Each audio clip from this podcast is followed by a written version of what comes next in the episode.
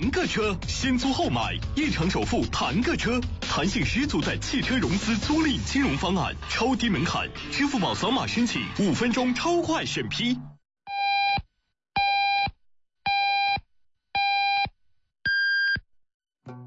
您现在收听的是 FM 一零五五安徽生活广播城市之声。夜色正浓，孩子已入眠，忙碌了一天的你，终于拥有了属于自己的时间。一杯红酒能让你身心舒缓，一首好歌能熨帖你的心灵。晚上九点，越夜越美丽。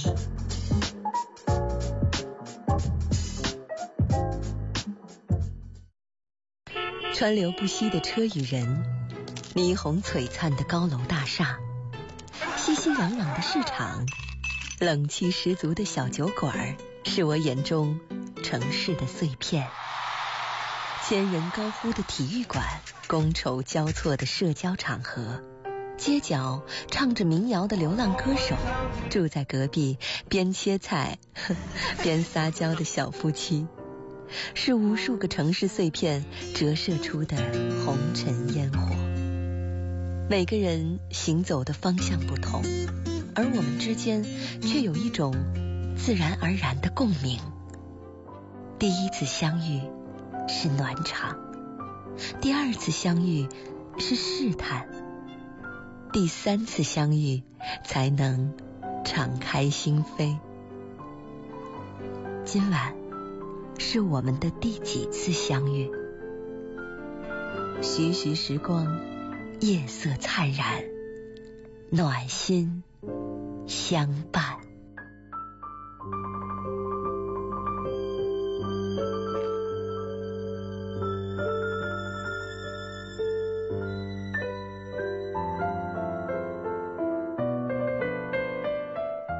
Hello，晚上好，欢迎收听今晚的徐徐时光，我是徐徐。每天晚上在这个时间段和您一起来听听歌、聊聊天。今天依旧是阳光灿烂，就好像是昨天的粘贴复制。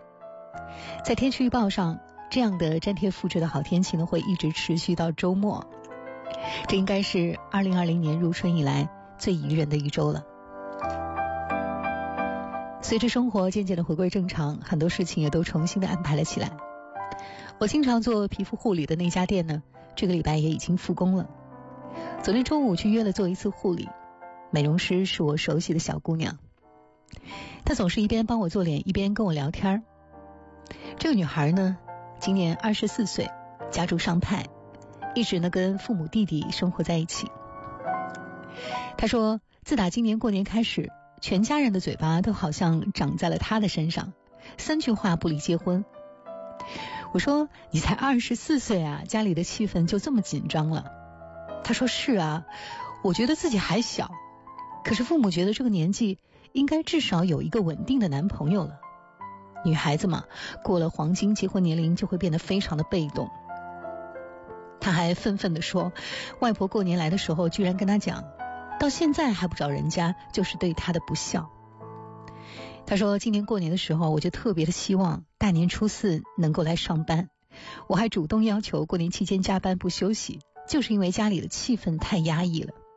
可是万万没想到，这个春节假期居然整整放了四十多天，开始的那段时间简直是度日如年。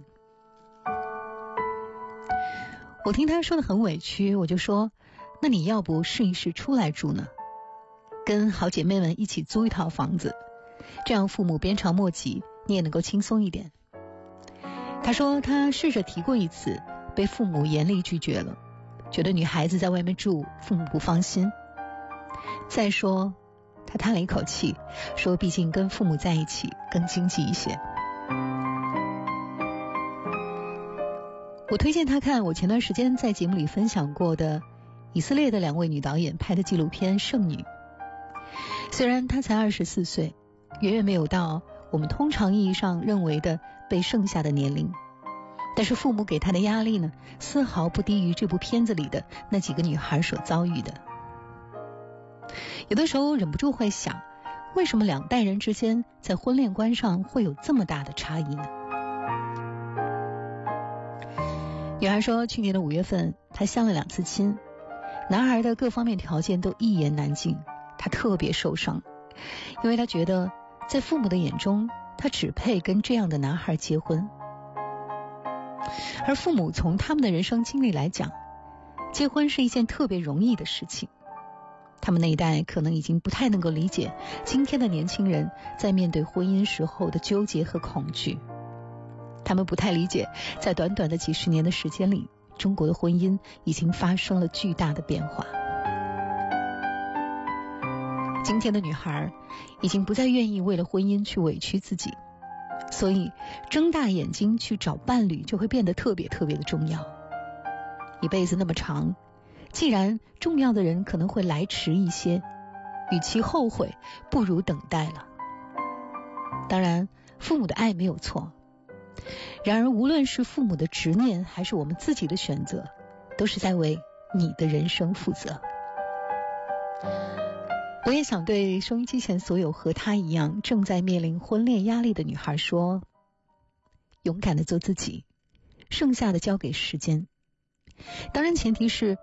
你要有能力过好自己的生活，相信父母终会有一天能够强大到接受你的选择。今天晚上想和你分享的第一首歌来自刘亦菲，这首歌的名字叫做《自己》，是即将上映的由她主演的迪士尼的真人动画片《花木兰》的主题曲。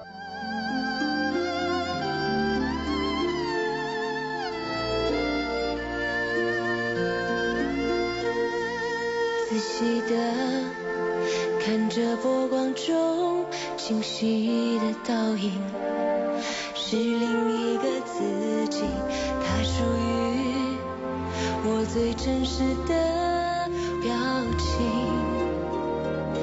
不愿意生活中掩饰真心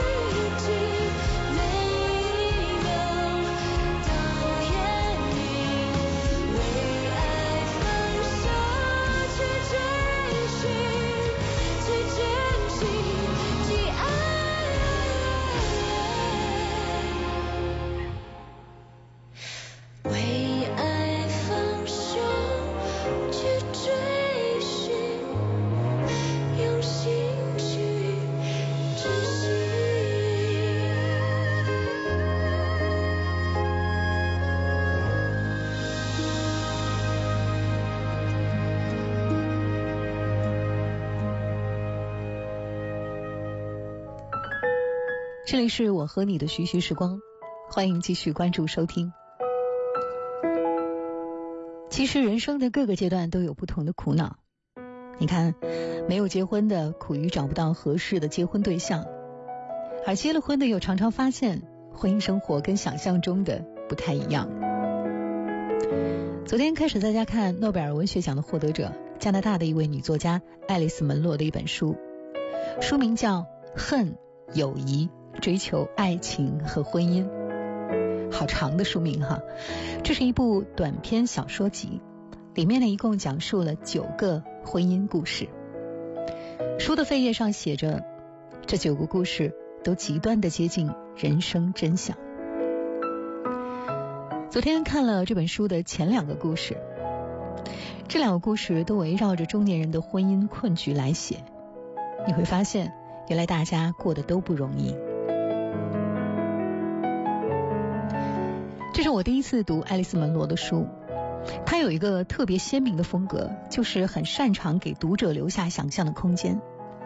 比方说，她在讲一个故事的时候，她会遮盖住这个故事的一大部分，只给你露出一个角落。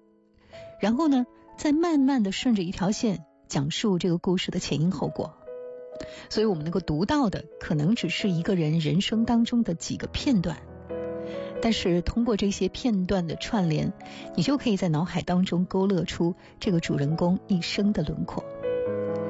当然了，这种轮廓的勾勒也基于你自己对于生活的认知，所以在读的时候会有一种错觉，就是作为读者的你。也是这个故事的另外一个创作者，你会在脑海当中脑补主人公所经历的那些没有被作者描述出来的生活。老实说，这种阅读体验还是很特别的。那今天晚上的节目就想和你分享这个短篇故事里的第一个故事，和这本书同名《恨、友谊、追求、爱情和婚姻》。这故事充满了戏剧性。可是又难免让人感慨，或许我们的命运早已经被写好。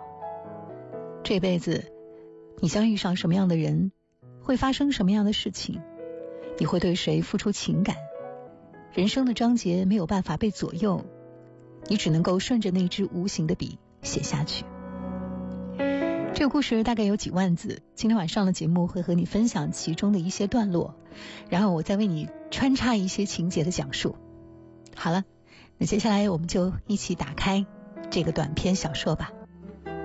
一本书，一段音乐，一部电影，在世界的某个角落，总有什么不仅触动了你，也感动了我。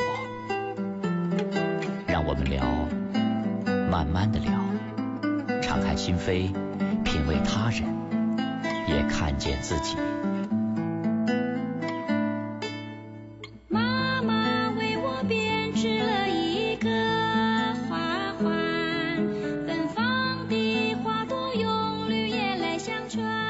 小说的开头写到了主人公乔安娜到火车站去办理托运，她要把一个房间的家具呢托运到一个很偏僻的小镇上。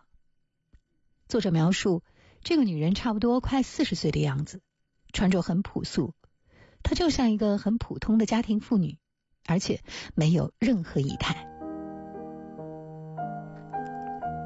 很多年之前，那个时候的火车还停靠着很多支线。一个额头突出、长满雀斑、一头红色卷发的女人走进了火车站，打听托运家具的事情。火车站的办事员经常跟女人开点小玩笑，尤其是那些相貌平常的女人，他们好像很喜欢这样。家具，他说，好像从来没有人托运过家具似的。那么你说的是哪种家具呢？一张餐桌，六把椅子，一套卧室组合家具，一张沙发，一张咖啡桌，几个茶几，一盏落地灯，还有一个瓷器橱和一个碗橱。我的老天，你是说整个屋子的家具吗？他说，应该不会那么多，没有厨房家具，只有一间卧室的设施。乔安安娜的牙齿全都挤在嘴的前边，好像准备好了要争辩一番似的。男人说：“我觉得你需要一部卡车。”不，我要用火车运，运往西部。这个女人发音的方式有点不太对头，很重的口音。他觉得应该是荷兰口音，这里有荷兰移民，但是他却没有荷兰女人高大健壮的体格、粉嫩的皮肤，或者是金黄色的头发。或许他还不到四十岁，不过那又怎样呢？谁也不能够青春永驻啊！这是作者描写乔安娜去火车站办理托运的一段。她办完了家具的托运，同时。也给自己买了一张去往目的地的火车票。显然她并不富裕，他给自己买的是一张坐票。然后作者描述了他的穿着，在这个暖和的九月，他还穿着一件黄褐色的长外套，以及笨重的系带鞋和短袜。他看起来就好像是农场上干活的妇女。后来，乔安娜去街上一家叫做“时髦女性”的服装店，打算给自己买一套新衣服。这个女人在此之前几乎没有为自己买过衣服，她穿的都是雇主送给她的旧衣服。那么这一次，她会买一件什么样的衣服呢？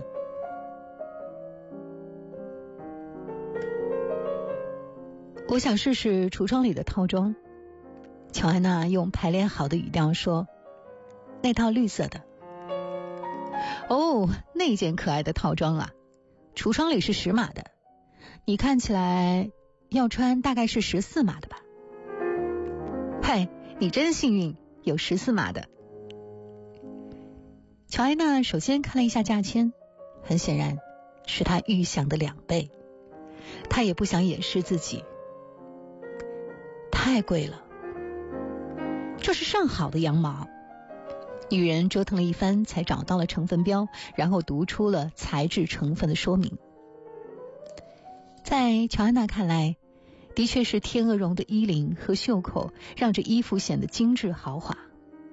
他渴望买下它，但是他不会这么说。衣服没问题，大小也合身，裙子呢比他平常穿的要短一些。不过他的习惯穿着是不时髦的。衣服还好，关键是露在衣服外面的部分，他的脖子、脸。头发、宽大的手掌，还有粗壮的双腿。女老板说：“有的时候情况就是这样，穿上才能够知道效果。问题是，嗯，你的身材不错，只是比较结实。你骨架大，可能有什么关系呢？小巧的天鹅绒包扣衣服不适合你，别为他烦恼了，脱下来吧。来，试试这件。”这是一套带衬里的棕色羊毛裙，裙子很长很优雅，上衣是中长袖普通圆领，款式简单，只有一根细细的金色腰带，没有那个套装贵，但是对于这么简单的一件衣服，价格还是不菲。不过至少长度更合体，裙摆在双腿周围形成了一个高贵的窝状。乔安娜定定的站好，看着镜子。这一次，没有了好像被硬塞到衣服里去的那种滑稽样子。女人走过来，站在他的旁边，舒心的笑：“是你眼睛的颜色问题，真的，你不必穿天鹅绒，你的眼睛本来就是有天鹅绒的光泽的。”乔安娜并非突然开始觉得自己漂亮什么的。如果他的眼睛是一块布料的话，那么它们的颜色确实不错。为了打断那个女人滔滔不绝的推销，乔安娜说：“好，我买了。”她很不情愿失去裙子轻柔的重量和金色带子系在腰间的感觉。她这一生中从来没有过这种靠着衣着提高个人形象的愚蠢感觉。就在乔安娜匆匆忙忙的换上自己脏兮兮的普通衣服的时候，女人说：“我希望它能够用在特殊的场合。”乔安娜说：“是的，应该是我结婚的时候穿的。这个时候我们就知道了，原来乔安娜是给自己买结婚的时候要穿的礼服。交代完乔安娜的故事之后，作者的视角转移到了乔安娜的主人萨比莎的外公麦考利先生身上。麦考利先生呢，算是当地的一个富商，也是一个名流。他的女儿不顾他的反对。嫁给了一个自命不凡的风流男人。女婿说自己是在航空公司上班的，有体面的工作，而且他发现他特别会讨女人的欢心。女儿就是这么被他骗走的。可是女儿因病去世，女婿把外孙女留给了他，自己独自到外面生活。但这个不成器的男人还是在找他借钱。他已经借给他很多数目，从来都没有还过。这一次又开口。这一切的糟心事，他都想找个人倾诉，却总是被别人敷衍。一直到麦考利来到了鞋匠，也就是小说里做恶作剧的那个女孩伊迪丝的爸爸的店里，在这个店里，他才可以终于一吐心中的不快。从麦考利的讲述当中，女孩伊迪丝知道了女佣乔安娜不辞而别的事情，而接下来的故事呢，就是由这个鞋匠的女儿伊迪丝的视角来讲述的。他和盘托出了这个乌龙事件的起因，两个小女孩模仿家长写信制造的一起恶作剧。十来岁的萨比莎，也就是麦考利先生的外孙，和伊迪丝是非常好的玩伴。这两个正值青春期的女孩，对于成年人的男女情爱有着最初的幻想。在上学的路上，经过伊迪丝的怂恿。两个人偷看了萨比莎家的女佣乔安娜写给萨比莎的父亲波德鲁的信。从这封信的内容中，伊迪丝推测乔安娜一定是爱上了波德鲁。后来等到了波德鲁的回信，他们又偷看了回信的内容，发现除了写给自己女儿萨比莎的内容之外，并没有一封回复给乔安娜的信。后来，这两个女孩就怀着恶作剧般的心情，模仿了波德鲁的口吻。给乔安娜写了一封热情洋溢的信，后来又引来了乔安娜的回信。当然了，这两个女孩没有把乔安娜的回信寄出去，她们把信截了下来，然后又再次模仿了波德鲁的口吻给乔安娜写回信。就是这样，在信件的往来当中，乔安娜和波德鲁的关系日益亲密。在收到了一封来自波德鲁的情意绵绵的信之后，乔安娜毅然决定。离开萨比沙家，投奔波德鲁而去。是怎样的一封信，让乔安娜这个以为自己一辈子都不可能再遭遇爱情的女人，决定放弃一切，去奔赴这个莫须有的爱人呢？亲爱的乔安娜，你上次的来信让我很开心，因为我想到，在这个世界上还有一个真正的朋友，那就是你。尽管过着群居的生活，我却常常感到孤单，不知道该求助于谁。我在信中已经告诉萨比莎关于我的好运气，还有我如何准备经营旅店的事情。我没有告诉他去年冬天我病得有多么厉害，因为不想让他担心。我也不想让你担心，亲爱的乔安娜。我只是想告诉你，我经常想起你。渴望看到你甜美亲切的脸。当我发烧的时候，我想我真的看到你的脸俯向我，听见你的声音告诉我说，我很快就会好起来的。我当时在公膳食的寄宿处，等我的烧退了，人们都在取笑我，问谁是乔安娜。但是我为自己的清醒过来，却发现你不在，而甚感悲哀。我真的在想。是否你会从天而降来到我的身边？尽管我知道那是不可能发生的。相信我，相信我。对我来说，最漂亮的电影明星也不能够像你这么受欢迎。我不知道是否能够告诉你其他的事情，因为他们很甜蜜、很亲切，但是可能会让你难为情。我不想结束这封信。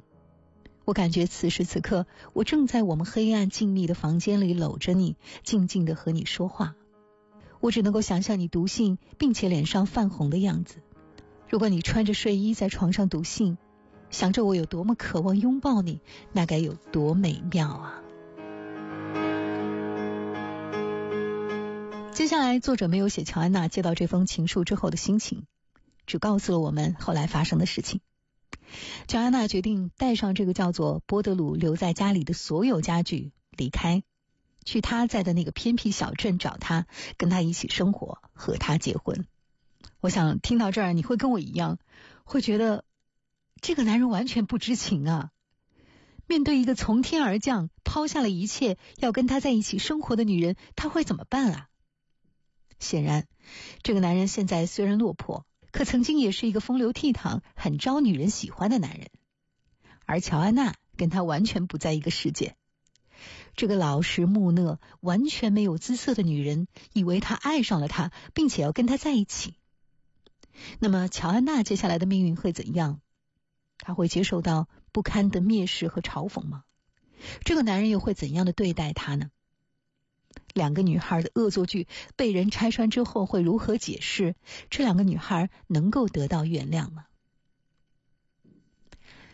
故事的视角又转移到了乔安娜那里，她已经下了火车，来到了波德鲁生活的小镇。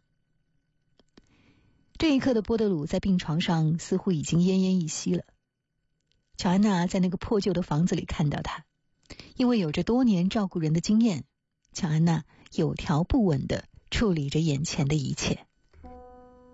她咳出来的东西呈黄绿色，没有腐烂的气味。他把衬衫拿到了厕所的水池，令他惊奇的是，他竟然找到了一块肥皂。他把衬衫洗好。挂在门钩上，然后彻底洗干净了自己的双手。他不得不用棕色的新裙子把手擦干。裙子是他在另一个小厕所里穿上的，火车上的小厕所。就在几个小时以前，他原来还在想要不要化个妆呢。他在门厅的橱柜里找到了一卷卫生纸，拿到了房间，预备他在咳嗽的时候用。他捡起毯子给他盖上，把百叶窗向下拉到了窗台的位置，把结实的窗抬高了一两英寸，用倒空的烟灰缸支了起来。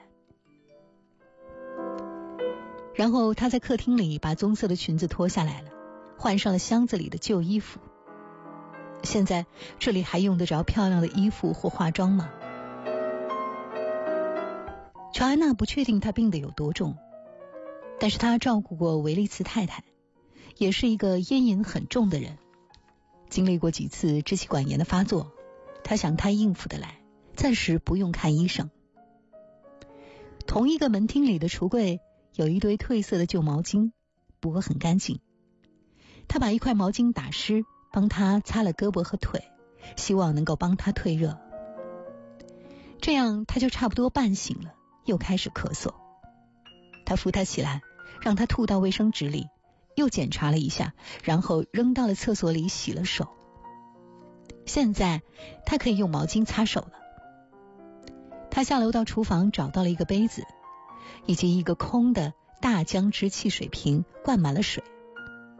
他想让他喝点水。他喝了一点，抗拒着。乔安娜就让他躺下。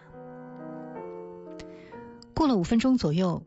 乔安娜又试了一次，她接着又试了几次，直到她觉得再这样，她就会呕吐出来了。她一咳嗽，他就把她扶起来，一只手扶着，另外一只手轻轻的拍他的背，以帮他减轻胸部的负担。他几次睁开眼睛，好像对他的存在并不感到警觉和吃惊，当然也没有为此感到感激。乔安娜用毛巾帮他擦身体，小心的用毯子迅速的盖上刚刚冷却的部分。好在波德鲁的烧终于退了，他睡了一个小时没有咳嗽，然后又开始发热了。这个时候的乔安娜已经找到了阿司匹林，在厨房的抽屉里和螺丝起子、灯泡还有一卷合谷线放在一起。乔安娜为他吃了几片药，不久他又剧烈的咳嗽了一阵，但是没有把药咳出来。他躺下之后，乔安娜把耳朵贴在他的胸部，听他的喘息。他想找点芥末做个热敷药，但显然这个家没有芥末。他再次下楼热了些水，用盆端了上来。他想让他弯腰，用毛巾给他蒙上，这样就可以呼吸到蒸汽。波德鲁只配合了一小会儿，但也许是起作用了，他咳出了大量的痰。烧又退了，这回他睡得更安稳了。乔安娜在另外一个房间找到了一把扶椅，拖进来，断断续续的睡了一会儿。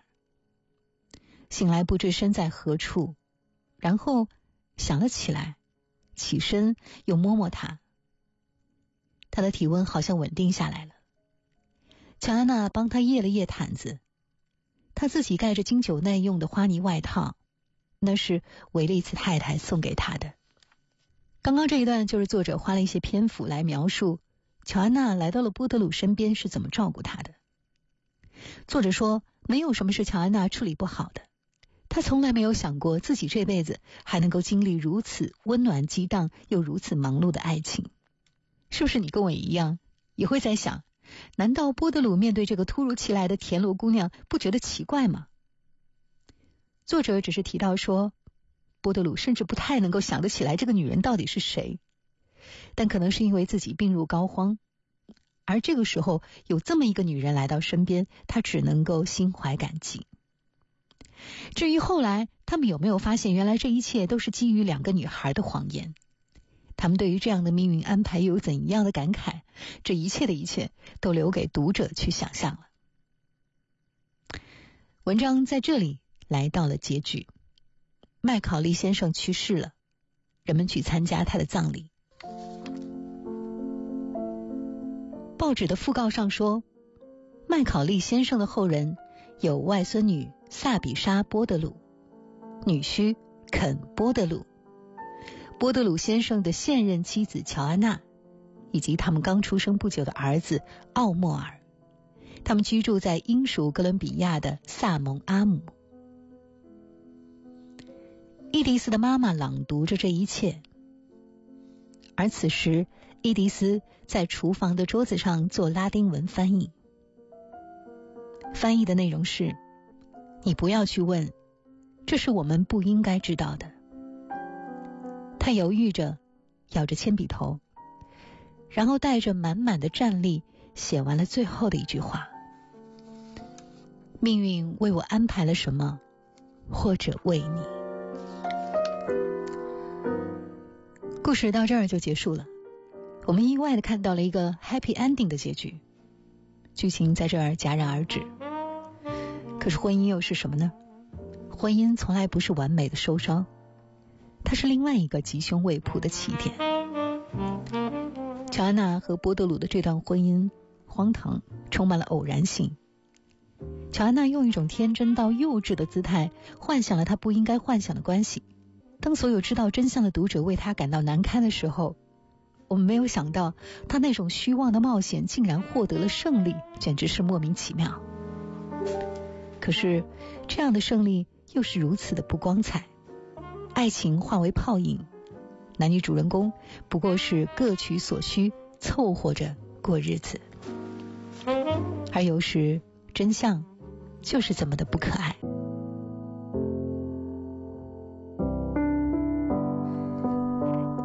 接下来的时间，我们来听一首歌，名字叫做《I Believe in You》。When you're sleeping, I watch you for hours. Feels like reading or gazing at stars. Never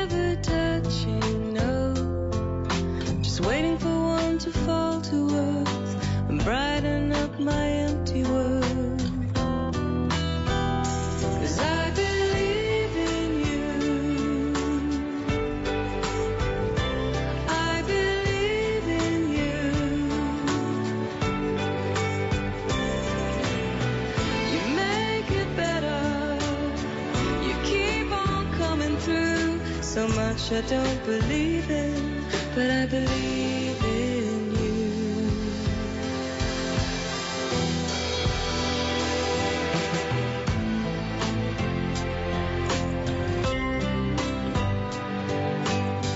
Heroes win, but sometimes they fail. Some people can't believe it, but I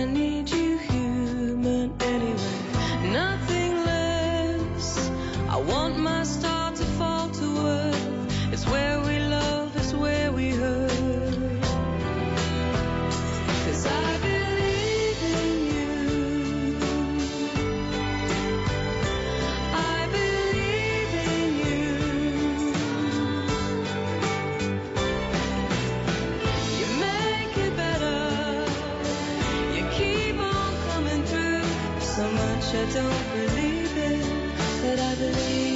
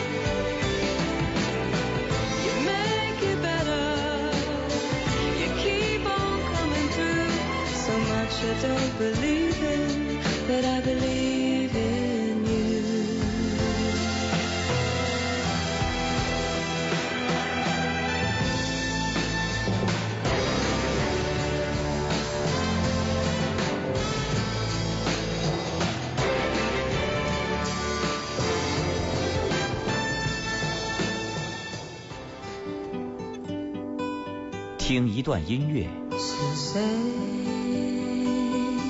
在敲看一部电影，係我。如果有多張船飛，你會唔會同我一齊走？读一本好书，我不知道风是在哪一个方向吹，我是在梦中，在梦的清波里依会。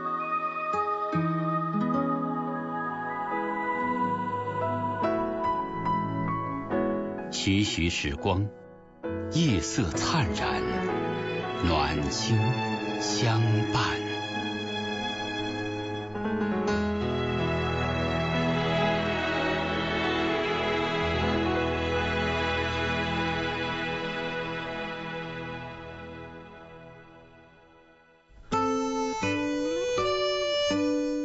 夜色灿然，暖心相伴。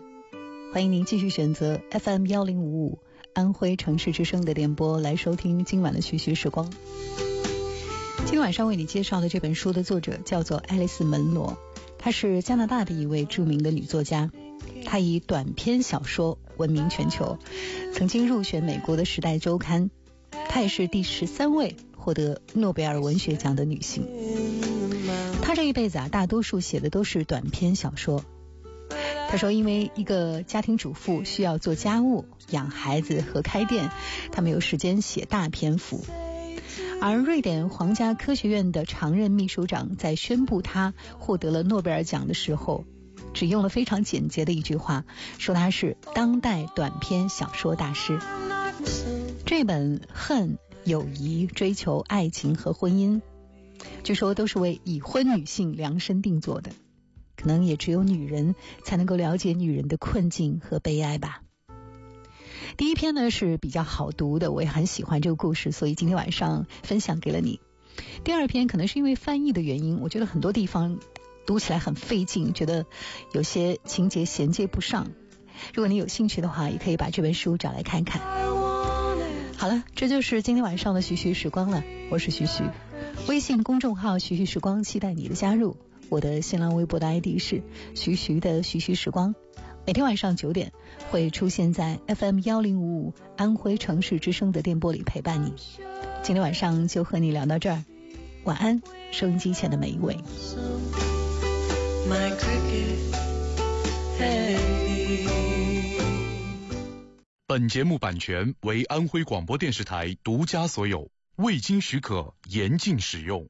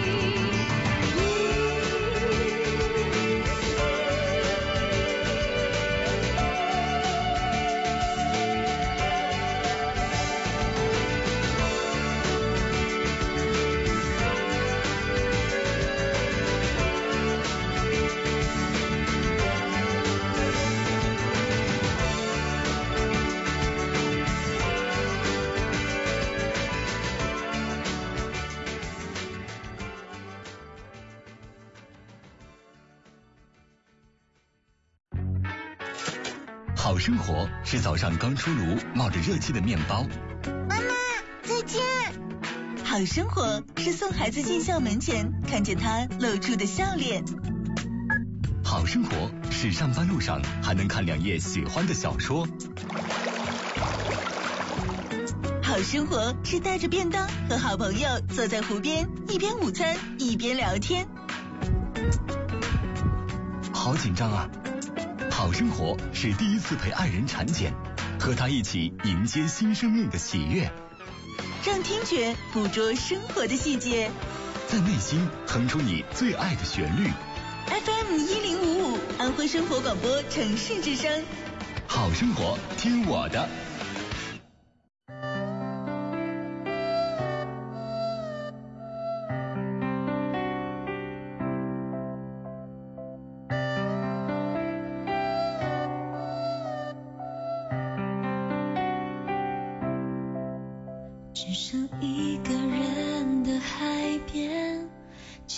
baby.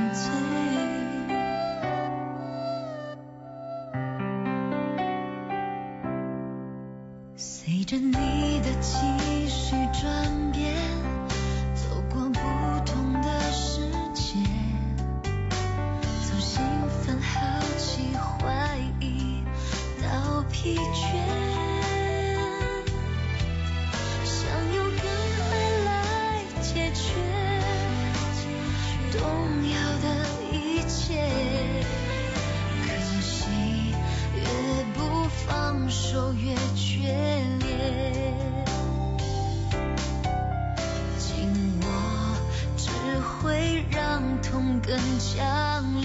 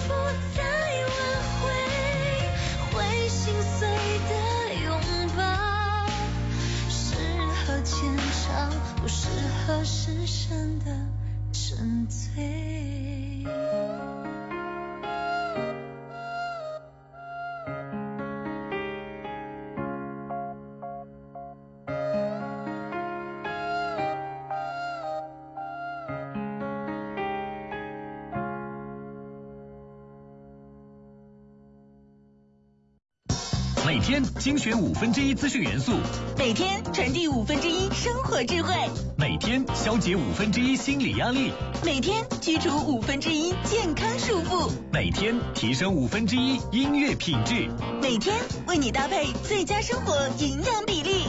FM 一零五五安徽生活广播城市之声，好生活听我的。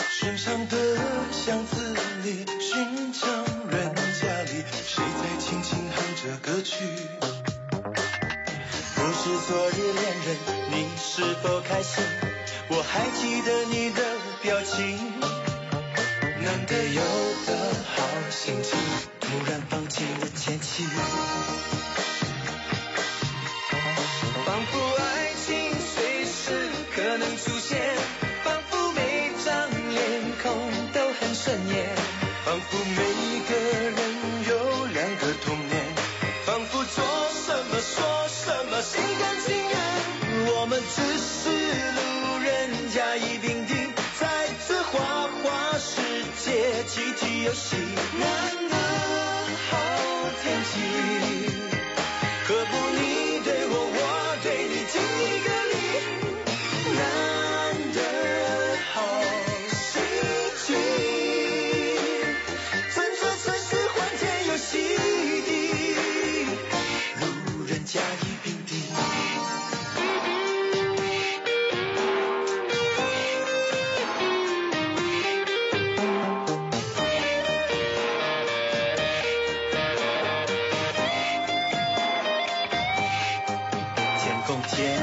换算心意，讨好世人的心。今天真是飘对了情，在许愿池子里投一个钱币，每个都是爱的讯息。陌生人的眼里有熟悉的记忆，了解让我们在一起。心灵干净而透明，一闪一闪亮晶晶。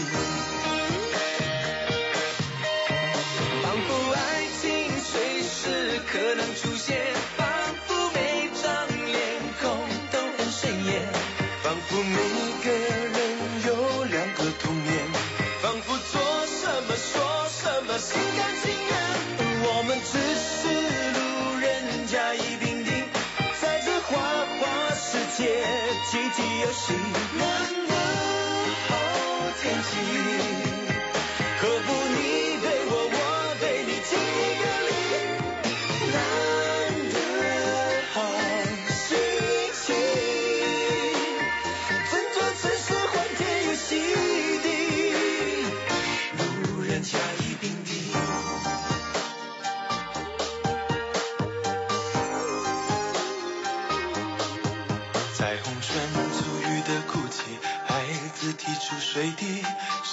街上恋人眼睛，寻常的巷子里，寻常人家里，谁在轻轻哼着歌曲？不知昨日恋人你是否开心？我还记得你的表情，难得有的好心情，突然放晴的天气。卷起衣袖大步行，做路人甲乙丙丁。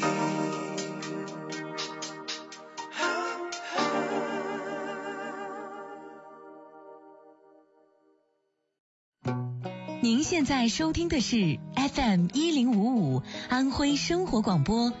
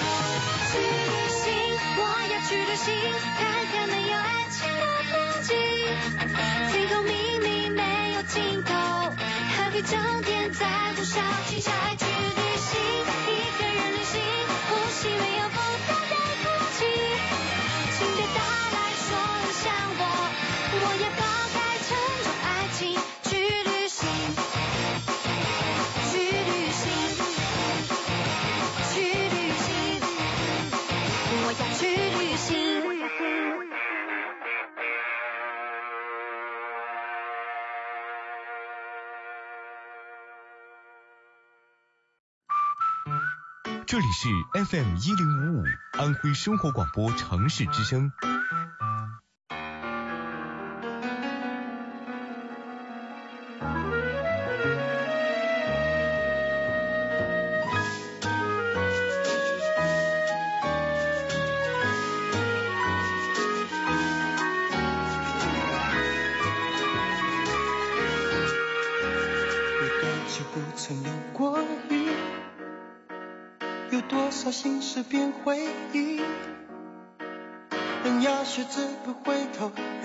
笑代替心痛，才不怕宿命作弄。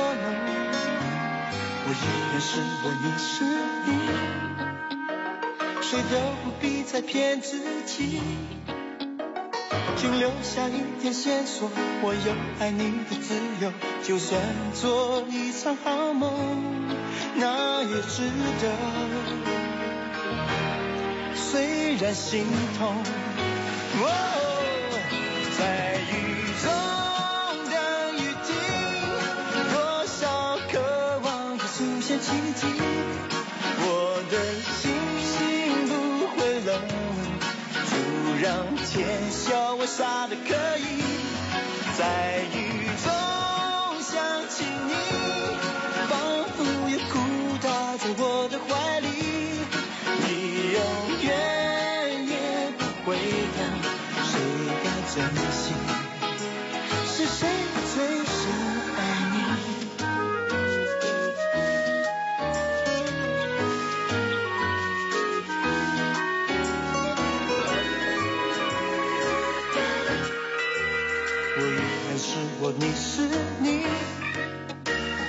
都不必再骗自己，请留下一条线索。我要爱你的自由，就算做一场好梦，那也值得。虽然心痛，